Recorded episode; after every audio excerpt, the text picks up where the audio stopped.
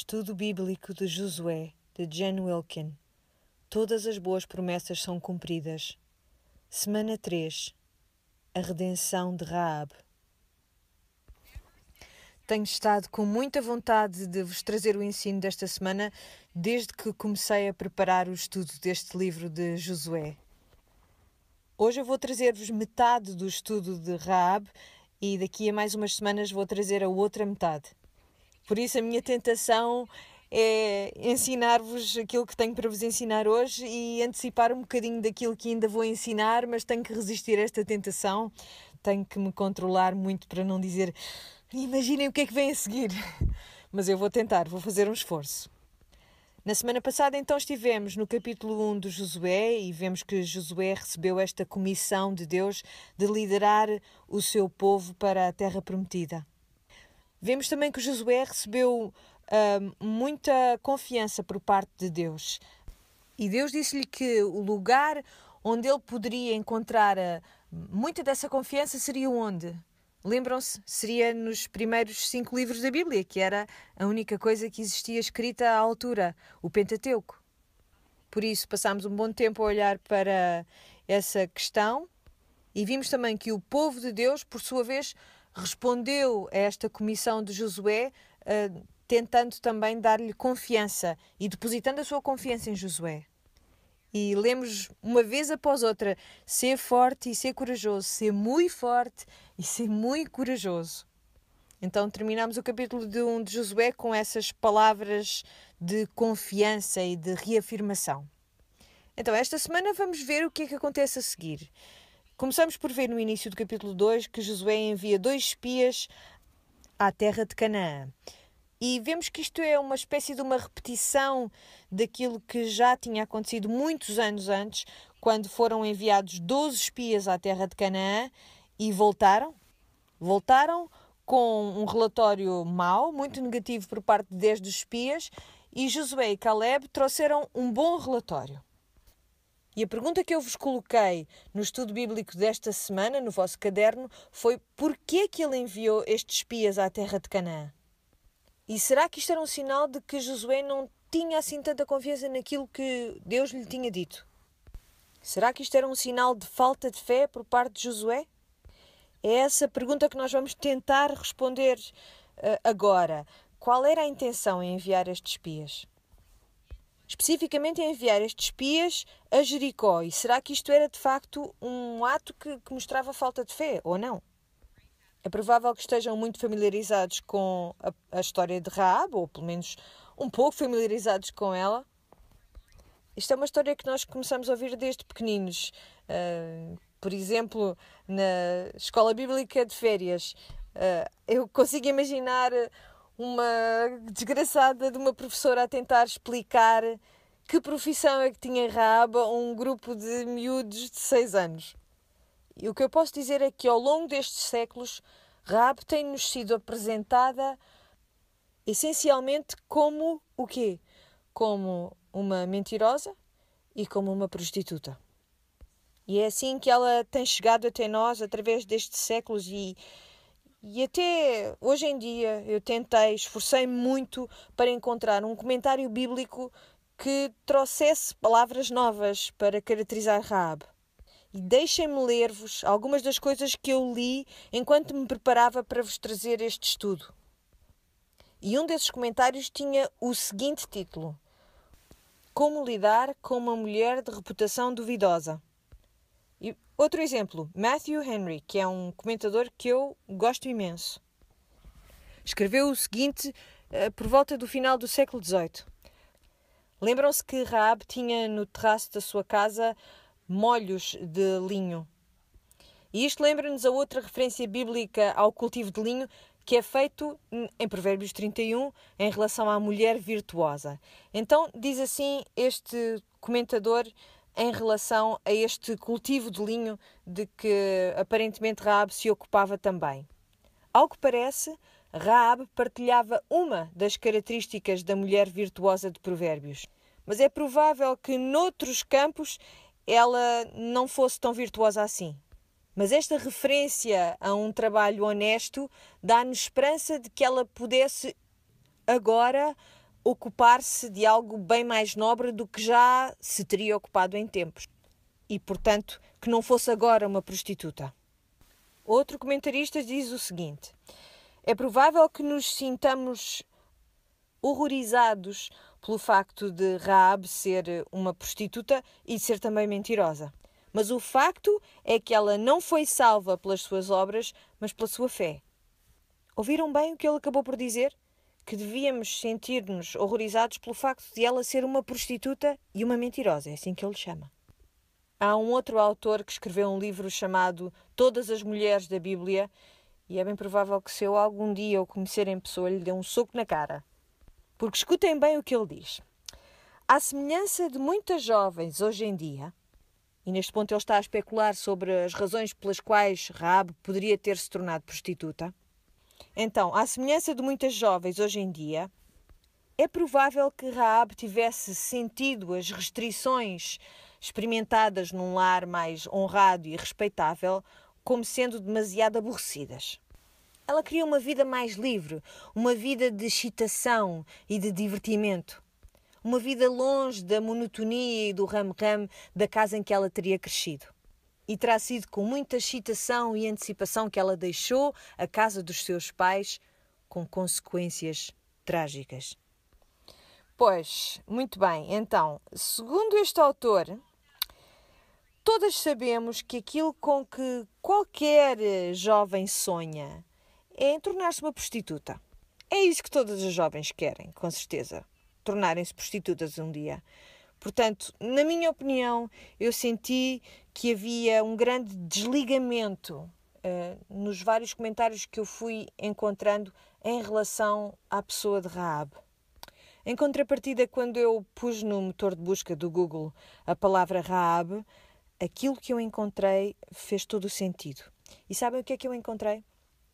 O termo Raab está muitas vezes ligado a ministérios ou a ONGs que se ocupam, sabem de quê? De libertar as mulheres do tráfico humano. E sabem qual é o contexto cultural mais provável no caso de Raab, a razão mais provável pela qual ela poderá ter se tornado prostituta? Há uma grande probabilidade da família dela ter eh, tido uma dívida que não conseguia pagar e por isso terem sido obrigados a entregar Raab para se prostituir. E por isso hoje eu quero muito que nós redimamos a história de Raab. Por isso, vamos ver o que é que nós conseguimos encontrar aqui no texto começando aqui no versículo 1 do capítulo 2. E Josué, filho de Nume, enviou de Sitim secretamente dois homens como espias, dizendo-lhes: Ide observar a terra, particularmente Jericó. Eles foram e entraram na casa de uma prostituta chamada Raab e dormiram ali. Então, vamos olhar para este verso e ver o que é que conseguimos tirar dele. Então, ele enviou dois homens. E esta semana eu não vou abordar esta questão da razão provável pela qual ele terá enviado dois e não 12. Eu tenho a minha teoria, mas não vou abordar isso agora. E ele envia-os secretamente uh, do lugar em que estavam acampados, e eu, esta semana, pedi para vocês assinalarem no mapa esse lugar e preparem-se, porque os mapas vão fazer parte do nosso estudo de semana após semana, por isso preparem-se para isso. Portanto, eles vão deste sítio em que estavam acampados e ele manda estes espias atravessarem o Jordão e observarem este lugar que eles querem tomar. E Josué diz especificamente, aliás, diz particularmente Jericó. E porquê que ele diz particularmente Jericó? Vamos olhar então para a cidade de Jericó. Nós vemos que a localização de Jericó é estratégica. Do ponto de vista militar, ela estava situada num local mais elevado. E quem conseguisse tomar Jericó, que era uma cidade fortaleza, passava a ter uma visão perfeita tanto para norte como para sul. Portanto, estrategicamente, é uma localização muito importante. Para além disso, também está ali mesmo no meio das rotas de comércio, que é muito significativo para a nossa história. Portanto, era um sítio excelente para quem quisesse reunir informação, porque havia muita gente que passava por Jericó. Portanto, a ideia é de que em vez de terem que atravessar toda a terra de Canaã, eles vão diretamente a Jericó e aí podem reunir toda a informação que for pertinente para os israelitas, neste caso. E agora vamos pensar um pouco mais em Jericó, e eu abordei esta questão no estudo desta semana. Jericó era uma cidade-estado. e que funcionava basicamente como as cidades funcionavam na Europa na Idade Média. E, portanto, quando vem a referência ao rei de Jericó, nós devemos pensar neste rei mais como um presidente da Câmara, um presidente da Câmara com ligações à máfia. Portanto, era um homem que tinha poder sobre a cidade, tinha os seus capatazes, tinha as pessoas a quem ele pagava para o servirem, e depois, por sua vez, há muita gente cujo rendimento basicamente sustenta estes homens, não é? E portanto, a cidade de Jericó não era muito grande, ao que parece, não era uma cidade muito grande, mas ainda assim era um lugar importante, estrategicamente falando. E a maior parte das pessoas até não vivia dentro da cidade. Havia até muita gente que vivia na parte exterior da cidade, uh, que se ocupava da pastorícia, da lavoura e que só ia para a cidade quando precisassem de se refugiar de algum inimigo. E, portanto, quando pensamos em Jericó, devemos ter esta imagem na cabeça de um lugar que era governado por um homem mafioso, com uma quantidade de capatazes à volta dele, e estes eram as pessoas, estas eram as pessoas que tinham tudo. E depois havia a maioria que eram os que não tinham nada.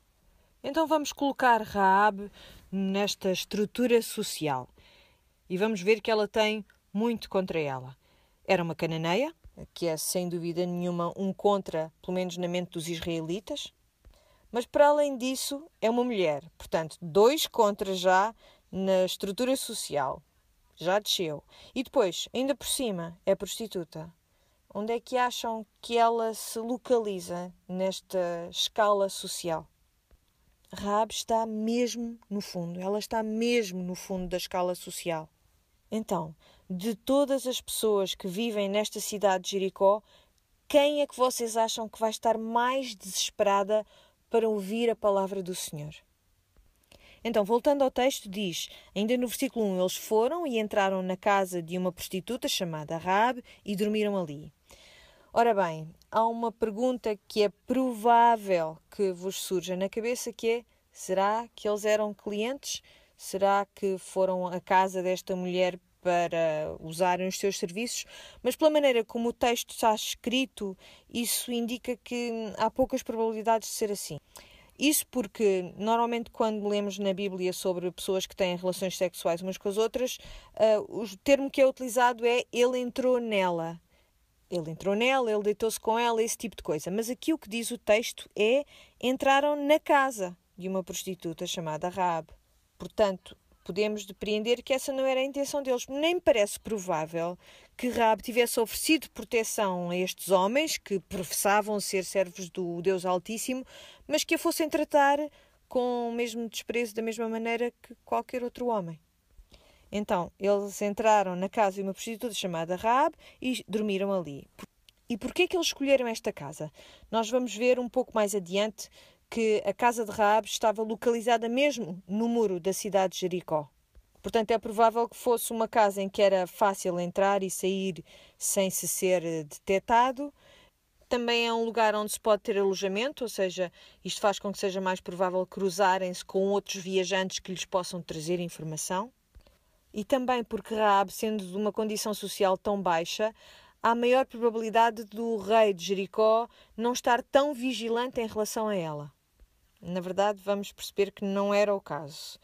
No versículo 2: Então o rei de Jericó foi informado: Esta noite vieram aqui alguns homens israelitas para espionar a terra. De modo que o rei de Jericó mandou dizer a Raab: Manda sair os homens que foram à tua casa e lá entraram, porque vieram espionar toda a terra.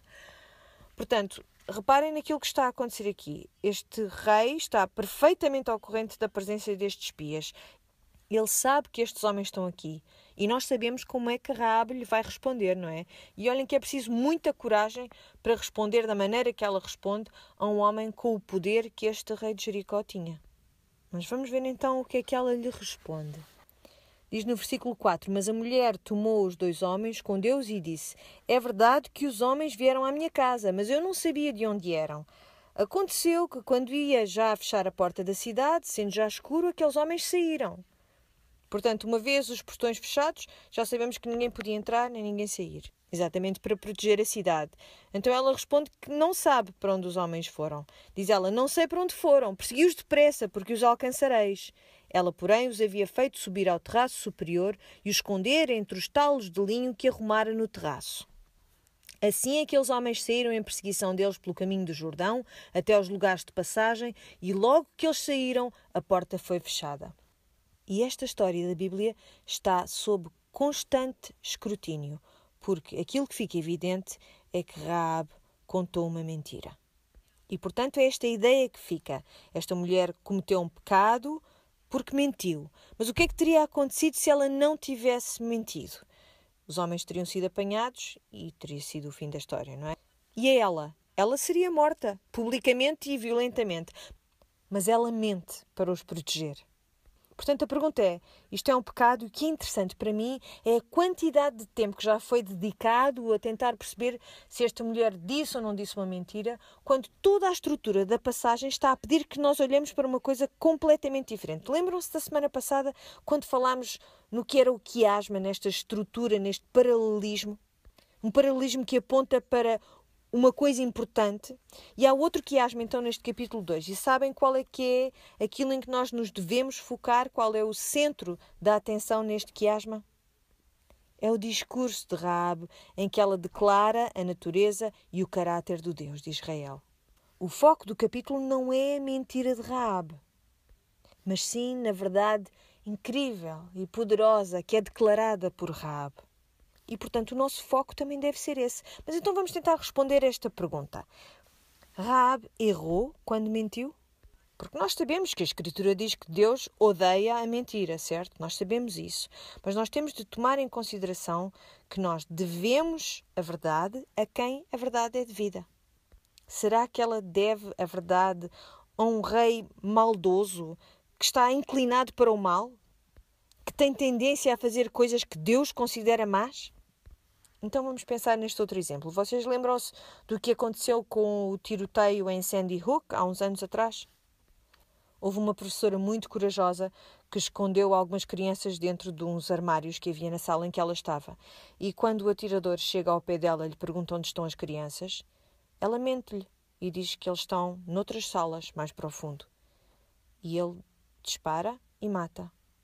E ela estava errada em mentir a este homem? É claro que não.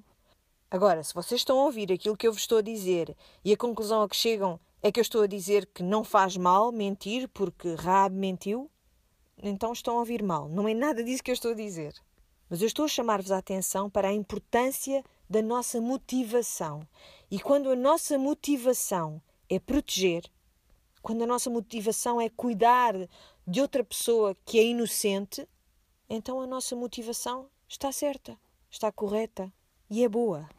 Mas agora, se nós fazemos isto com o intento de nos protegermos a nós mesmos, de nós fazermos bem a nós, então o mais provável é que nós estejamos de facto errados. Portanto, não vejam isto como uma desculpa para ir contar mentiras. Vejam isto sim como uma história, não sobre uma mulher que era prostituta e que dizia mentiras, mas vejam isto como a história de uma mulher que se levantou bravamente contra uma estrutura corrupta e que quis fazer aquilo que era certo. E atenção, em nenhum outro lugar na Escritura, em nenhum outro lugar na Bíblia, no Novo Testamento, se formos ver as referências que existem a Raab, vocês veem alguém a mencionar a mentira de Raab? Não, não era esse o foco da história. E sabem, isto também me lembra outra história na Bíblia. Pensem bem em que ponto é que nós estamos na narrativa do povo de Israel. Pensem que isto é o relato do renascimento do povo de Israel. E lembrem-se como aconteceu o nascimento desse povo. Lembram-se que eu vos falei que isto era uma espécie de um relato criacionista e que esta passagem pelas águas era exatamente um símbolo disso. Mas então vamos pensar na outra referência que existe na Bíblia a uma história similar.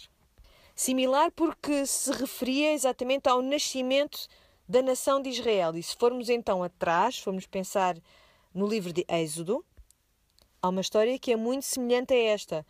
A história em que as parteiras hebreias mentiram ao faraó. Isto depois deles ter ordenado que matassem todos os primogênitos do sexo masculino do povo hebreu. E elas mentiram na cara do faraó. Disseram: Não, nós é que não chegamos a tempo. Quando chegamos lá, elas são muito fortes e já pariram. E era uma mentira óbvia, nem sequer foi uma mentira muito convincente, acho eu. Mas o que é que elas fizeram então? Elas mentiram e fizeram tudo aquilo que podiam para proteger esta nação embriónica de Israel e para garantir que ela nascia, literalmente. E foi isto que Raab também fez. Ela mentiu para proteger este embrião do renascimento da nação de Israel. E assim como as parteiras hebreias são elogiadas por terem sido corajosas ao ponto de mentirem na cara do faraó, da mesma maneira, Raab deve ser elogiada também por ter mentido para proteger a nação de Israel. Então vamos voltar ao texto, vamos ao versículo 8 e vamos ver o que é que vai acontecer a seguir. Antes que os espias se deitassem, ela subiu ao terraço para falar com eles. E ela lhes disse: Bem sei que o Senhor vos deu esta terra, que grande pavor de vós caiu sobre nós, e que todos os moradores desta terra se derretem de medo diante de vós. Ora bem, isto é muito significativo, porque aquilo que ela está a fazer aqui é a dar-lhes prova de que aquilo que Deus tinha dito anteriormente era verdade. Eu estou a referir-me a Êxodo, quando as pessoas ouviram falar daquilo que o Deus de Israel tinha feito ao abrir o Mar Vermelho, tudo aquilo que Deus tinha feito, todos os milagres por esta nação. E é muito interessante observar como este relato daquilo que o Deus de Israel fez pelos israelitas causou respostas diferentes em diferentes pessoas, porque a Raab isso inspirou-a e ao rei de Jericó isso fê-lo ficar de atalaia, por isso simplesmente observar o horizonte à espera de ver quando chegavam os israelitas. Mas Raab não. Raab responde a estes relatos da maneira apropriada, com temor ao Senhor. Por isso ela diz: Bem sei que o Senhor vos deu esta terra, que grande pavor de vós caiu sobre nós e que todos os moradores desta terra se derretem de medo diante de vós. Porque temos ouvido que o Senhor secou as águas do Mar Vermelho diante de vós, quando saístes do Egito, e também o que fizestes aos dois reis dos amorreus, Siom e Og, que estavam além do Jordão, os quais destruístes totalmente. E esta parte da frase, os quais destruístes totalmente, vai ser uma referência importante no futuro para nós. O que isto quer dizer é que estas coisas foram separadas, quase como uma oferta ao Senhor, foram sacrificadas. E, portanto, este é um conceito importante para nós, vai ser no futuro. Para hoje só é importante nós percebermos que foi isso que aconteceu a Siom e a Og. E por acaso também foi o que aconteceu quando as águas do Mar Vermelho se abriram, porque houve destruição total também dos homens do Faraó. Reparem naquilo que ela fez aqui. Ela fez referência a eventos que aconteceram 40 anos antes. Ela faz referência ao Senhor que secou as águas do Mar Vermelho. E depois diz também que ouviram falar o que aconteceu aos reis dos amorreus. E isto já foi um acontecimento mais recente ouvimos falar nestes eventos e sabem o que é que isto queria dizer? Queria dizer que o rei estava a sondar o horizonte para ver, para, para perceber se a destruição estava iminente. Mas o que é que faz uma pessoa como Raab, que está no fundo da escala social, que está diariamente em contacto com a devassidão, com a depravação dos homens? Ela não sonda o horizonte como faz o rei. Ela não sonda o horizonte com medo da destruição. Ela sonda o horizonte na expectativa do livramento. Aquilo que ela diz aqui é: nós ouvimos falar naquilo que o Senhor fez. Onde é que vocês têm estado? Por causa da desobediência, por causa da dureza do coração, a nação de Israel tem vagueado pelo deserto durante 40 anos, enquanto uma mulher chamada Raab olhava para o horizonte, sondava o horizonte, à espera do livramento. Onde é que vocês têm estado? E ela diz no versículo 11: Quando ouvimos isso, os nossos corações se derreteram. E em ninguém mais há ânimo algum por causa da vossa presença, porque o Senhor, vosso Deus, é Deus em cima no céu e embaixo na terra. Agora peço-vos, jurai-me pelo Senhor, que como agi com bondade convosco, também agireis com bondade com a casa do meu Pai, e dai-me um sinal seguro. Vejam bem aquilo que ela está a dizer aqui. Ela diz que o Senhor, o vosso Deus, é Deus em cima no céu e embaixo na terra. E o que é que ela está a dizer aqui? Vocês estão familiarizados com o Credo dos Apóstolos? Isso faz parte da história das vossas igrejas? Então, qual é o propósito do Credo dos Apóstolos? O propósito é estabelecer as coisas nas quais todos os cristãos acreditam. É a definição da fé cristã ortodoxa. Então, fala nas pessoas da Trindade, fala na ressurreição, fala na ascensão, no facto de Jesus estar sentado à direita do Pai, fala no regresso de Jesus, fala na ressurreição do corpo. Eu acho que a maioria de vós sabe aquilo que eu estou a falar. Basicamente é, é declaração de fé, é o que é. E portanto, Raab está ainda aquém da cruz. A cruz já está a começar a formar-se, já há vestígios, já há uma imagem da cruz, mas ela ainda está aquém da cruz. Portanto, ela não pode ainda afirmar a crucificação de Jesus, nem sequer a sua sepultura, muito menos a sua ressurreição. O que ela afirma é: porque o Senhor vosso Deus é Deus em cima no céu e embaixo na terra. Eu acredito em Deus Pai Todo-Poderoso, Criador do céu e da terra. Então, esta é a profissão de fé de Raab, a fé no único Deus verdadeiro. Quem poderia imaginar que, escondida numa das cidades mais pagãs, numa das culturas mais pagãs, estaria uma mulher que conseguia ver e saborear a beleza do único Deus verdadeiro. E, no entanto, aqui está ela. E esta fé de Raab traduz-se em ação, uma vez após outra, ao longo desta história.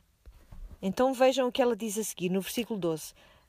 Agora, ou seja, à luz disto, por causa disto, Jurai-me pelo Senhor que, como agi com bondade convosco, também agireis com bondade com a casa de meu pai. E dai-me um sinal seguro de que protegereis a vida de meu pai e minha mãe, como também de meus irmãos e minhas irmãs, com todos os que lhe pertencem, e de que livrareis da morte as nossas vidas.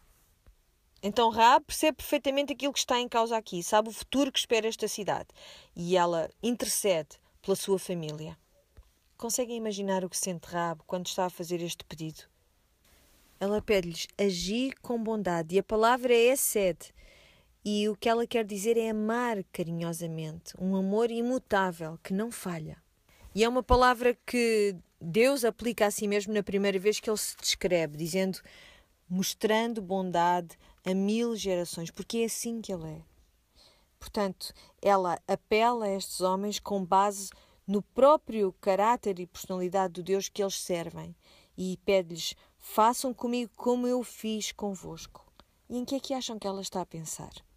Em que é que acham que ela está a pensar baseado nas experiências passadas que ela teve com outros homens? E a propósito disto, há um conceito que eu gostava de rever convosco.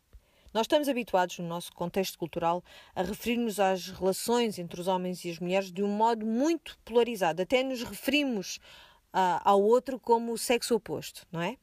E rimos e fazemos piadas e dizemos que os homens são de Marte e as mulheres são de Vênus, uh, e fazemos comentários sobre como os homens são parvos e as mulheres são doidas, e fazemos piadinhas sobre o período, se esta ou aquela está mal disposta porque está com o período, enfim eu acho que nós perdemos uma verdade fundamental que é muito importante para nós enquanto crentes. E eu percebo, eu entendo que neste momento há um grande caos conceptual em relação àquilo que é o género. De facto, existe um grande caos em relação a isso.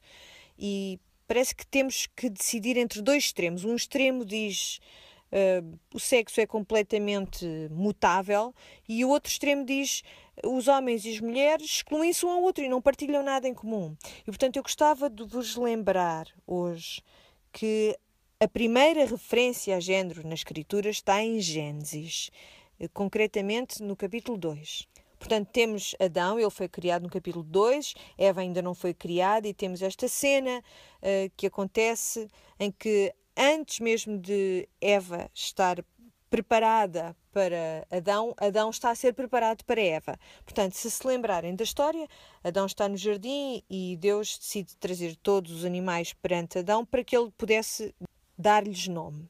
E, portanto, ele traz a esta parada de animais em frente a Adão e ele diz: Este é o elefante, este é o javali, enfim, por aí afora.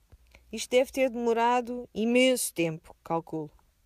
E diz então a Bíblia: E Adão pôs os nomes a todo o gado e às aves do céu e a todo o animal do campo, mas para o homem não se achava adjutora que estivesse como diante dele. O que quer dizer que, conforme esta parada de animais passava à frente dele, aquilo que lhe estava a passar pela cabeça era: Não é como eu, não é como eu, não é como eu, não é como eu, uma vez após outra, uma vez após outra quanto tempo deve ter demorado para todos os animais passarem à frente de Adão e ele dizer: Não é como eu, não é como eu, não é como eu.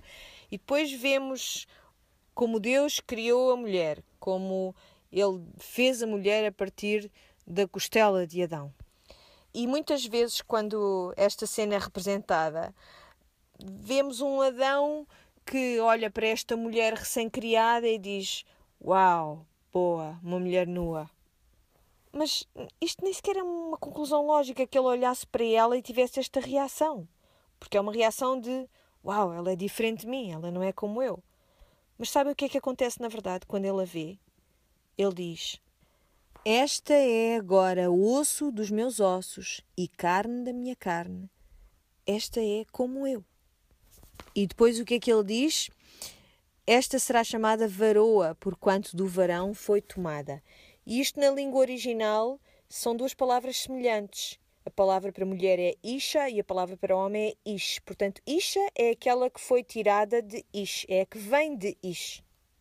Portanto, ela será como eu, porque ela é de mim. Portanto, esta é a primeira palavra que Deus tem para os homens e para as mulheres. Não é vocês são diferentes, mas vocês são do mesmo. Nós temos que voltar a reclamar isto para nós. E sabem porquê?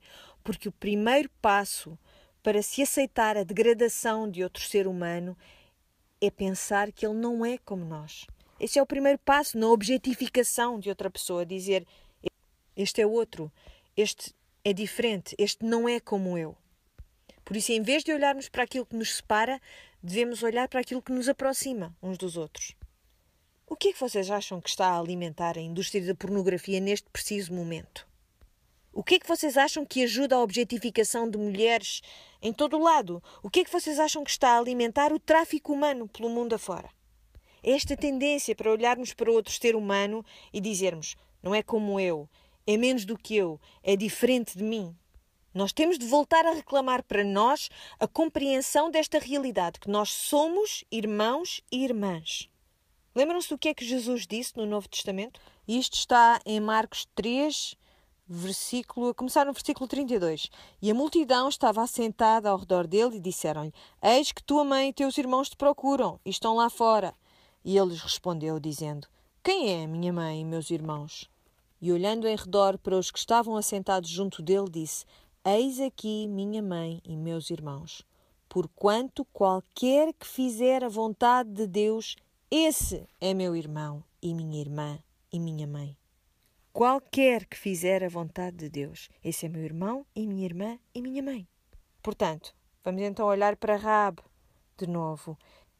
E ela pede: Eu agi com bondade para convosco, hajam também com bondade para comigo. Quando ela faz este pedido, ela fala falando com homens que ela espera que não sejam como todos os outros homens. Homens que ela tem esperança que não a vejam como menos do que eles ou outra diferente, um produto para ser consumido. E Jesus diz: Quem fizer a vontade do meu Pai é minha irmã. Portanto, Rab é minha irmã. E eles respondem-lhe assim: A nossa vida responderá pela vossa, desde que não denuncies os nossos planos.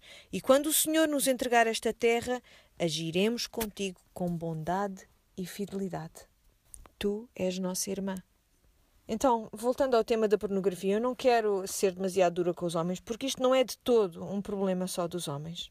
Mas há quem diga que se alguém for visitar um, um clube de striptease e começar a olhar para aquelas pessoas que estão em cima do palco como não como objetos, mas como a irmã de alguém, como a mãe de alguém, será que isso não iria resolver o problema? Mas não é suficiente. Nós precisamos de começar a educar os nossos filhos, os nossos rapazes e as nossas raparigas, porque, eu volto a dizer, não é só um problema de homens. Se nós os educarmos para olharem para estas pessoas, onde quer que elas estejam, e, e aprenderem a não os tratar como sendo diferentes. E, e nem sequer é aprender a dizer aquela é irmã de alguém, a mãe de alguém. É aprenderem a dizer aquela é minha irmã. Aquela é alguém feita à imagem e semelhança do meu Deus. E Raab, pela primeira vez na vida dela, está a ser vista por estes dois homens de Israel como uma filha de Deus, como uma irmã. Sabem que uma das coisas interessantes na história de Raab é que ela acaba por ser uma melhor judia do que os judeus têm sido. Vocês perceberam isso também? Porque ela expressa a sua fé em palavras belas e, na verdade, esta mulher, esta cananeia, que é uma prostituta, acaba por ser mais uma mulher de Deus do que o próprio povo de Deus, do que os próprios homens que vieram para a libertar. Então, diz aqui no versículo 15: Ela então os levou a descer por uma corda pela janela, já que a sua casa ficava sobre o muro da cidade. Ela morava sobre o muro. E ela lhes disse: Subi para aquele monte, para que os perseguidores não vos encontrem, e escondei-vos lá três dias até que eles voltem. Depois podereis tomar o vosso caminho. Lembram-se que na semana passada lhes disseram: Vamos sair daqui do acampamento dentro de três dias. Portanto, parece-me provável que estes três dias acabassem por aparecer aqui no capítulo 2. E diz aqui no versículo 17: E os homens disseram-lhe: Nós seremos inocentes deste juramento que nos fizeste jurar, se não fizerdes o seguinte: Quando entrarmos na terra, atarás este cordão vermelho à janela pela qual nos levaste a descer, e reunirás em casa contigo teu pai, tua mãe, teus irmãos e toda a família de teu pai. Quem for para fora das portas da tua casa será culpado da própria morte e nós seremos inocentes. Mas se alguém puser as mãos em quem estiver contigo em casa, nós seremos culpados da morte dele. Mas se denunciares os nossos planos, estaremos desobrigados do juramento que nos fizeste jurar. Então, podemos ver aqui perfeitamente, não há que adivinhar. Isto é a imagem daquilo que aconteceu também na Páscoa, em que o sangue do cordeiro foi posto sobre as ombreiras da porta. E foi-lhes feito um aviso também nessa altura: não saiam da casa, porque o anjo do Senhor vai passar e quem estiver fora da casa vai ser destruído. E por conseguinte, quem estiver dentro da casa será poupado. E é a mesma imagem que nós temos aqui. Nós que estávamos mortos no nosso pecado, nós que estávamos a viver no meio de um povo descrente, conseguem perceber como nós também somos Raab nesta história? Conseguem perceber como ela se encaixa perfeitamente em Isaías, no capítulo 6, ela podia ter dito também tão facilmente como Isaías: Eu sou uma mulher de lábios impuros e habito no meio de um povo de impuros lábios. Ai de mim! E depois tem uma visão de Deus alto e levantado. E Deus diz: Quem há de ir por nós? E ela responde: Eis-me aqui, envia-me a mim. E este é um bocado o processo também, porque nós passamos quando experimentamos esta crença que é salvífica. Mas então vamos voltar aqui ao versículo 21 e vamos ver o que ela disse. Seja conforme as vossas palavras. Isto não vos soa familiar? Pensem em Maria, quando o anjo lhe diz que ela vai dar à luz ao Salvador. O que é que ela responde? Faça assim em mim, conforme a tua vontade. E apesar do temor que ela poderá sentir, isto é um passo de fé que ela dá. E reparem bem então o que ela faz imediatamente a seguir. Então ela os despediu e eles se foram. E ela atou o cordão vermelho à janela. Ela não espera nem um segundo, acho eu. Não espera sequer que a poeira assente. Ela vai logo pôr o cordão vermelho à janela. Isto é uma imagem belíssima de fé que se transforma em ação, de fé que é traduzida em ação. E é como diz o apóstolo Tiago: não sejam meros ouvintes da palavra. Façam aquilo que a palavra diz. E é isso. Raab responde: Amém. E nós também temos de responder da mesma maneira. Vamos voltar aqui ao versículo 22. E eles se foram e chegaram ao monte, onde ficaram três dias, até que os perseguidores voltaram, pois estes os procuraram por todo o caminho, mas não os acharam. Então os dois homens retornaram, eles desceram do monte, atravessaram o rio, chegaram a Josué, filho de Nume, e lhe contaram tudo o que havia acontecido com eles. Escutem bem isto. Eles disseram a Josué: Certamente o Senhor nos tem entregue nas mãos toda esta terra, pois todos os moradores se derretem de medo diante de nós. Portanto, aqui vemos, como temos visto na última semana, vemos Josué a receber encorajamento do Senhor, vemos Josué a receber encorajamento do povo e agora vemos o povo e Josué a receberem encorajamento dos espias. Então, por que é que Josué enviou estes espias? Foi porque não tinha fé?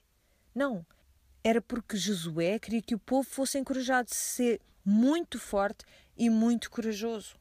E por isso eu acredito que estes espias viram exatamente aquilo que Josué esperava que eles vissem e voltaram com uma palavra de fé para o povo. Mas não vamos deixar aqui de lado outra razão pela qual Josué enviou os espias.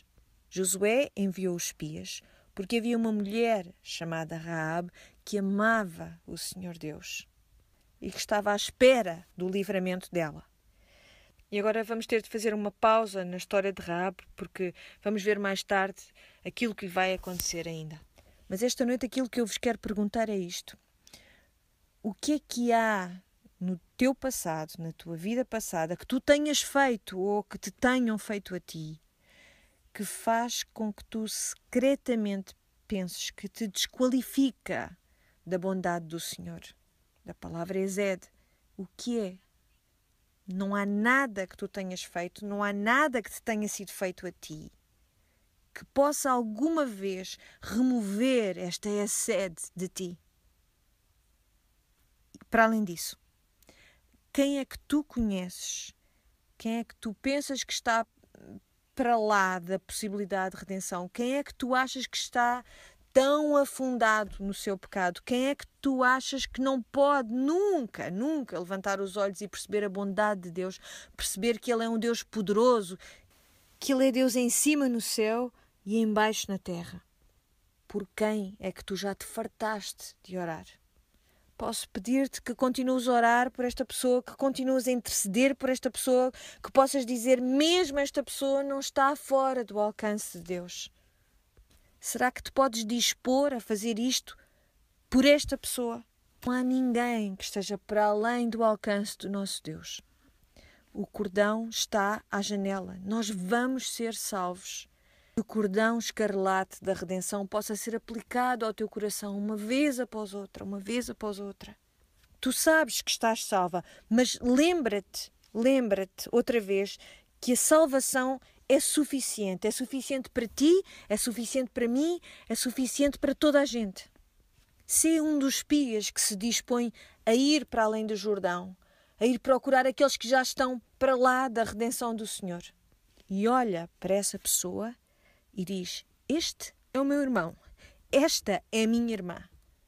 Vamos orar? Pai do céu, nós agradecemos-te por esta bela história de Raab, uma mulher que estava entre gente que era pagã, do mais pagão que se poderia encontrar, e que reconhecia a verdade quando a verdade lhe foi apresentada, que foi corajosa, que deixou que essa verdade formasse as suas ações de um modo tão corajoso. Eu peço-te, Senhor, Pai do céu, que tu permitas que nós imitemos esta mulher, esta nossa irmã. Nós oramos para que nós possamos ser corajosos ao enfrentar a oposição, que nós possamos interceder a favor de outros. Senhor, nós oramos porque tu és poderoso para salvar. Foste poderoso para salvar a Raab e és poderoso para nos salvares também. E nós pedimos-te todas estas coisas, no nome daquele que é Deus em cima no céu e embaixo na terra. Amém.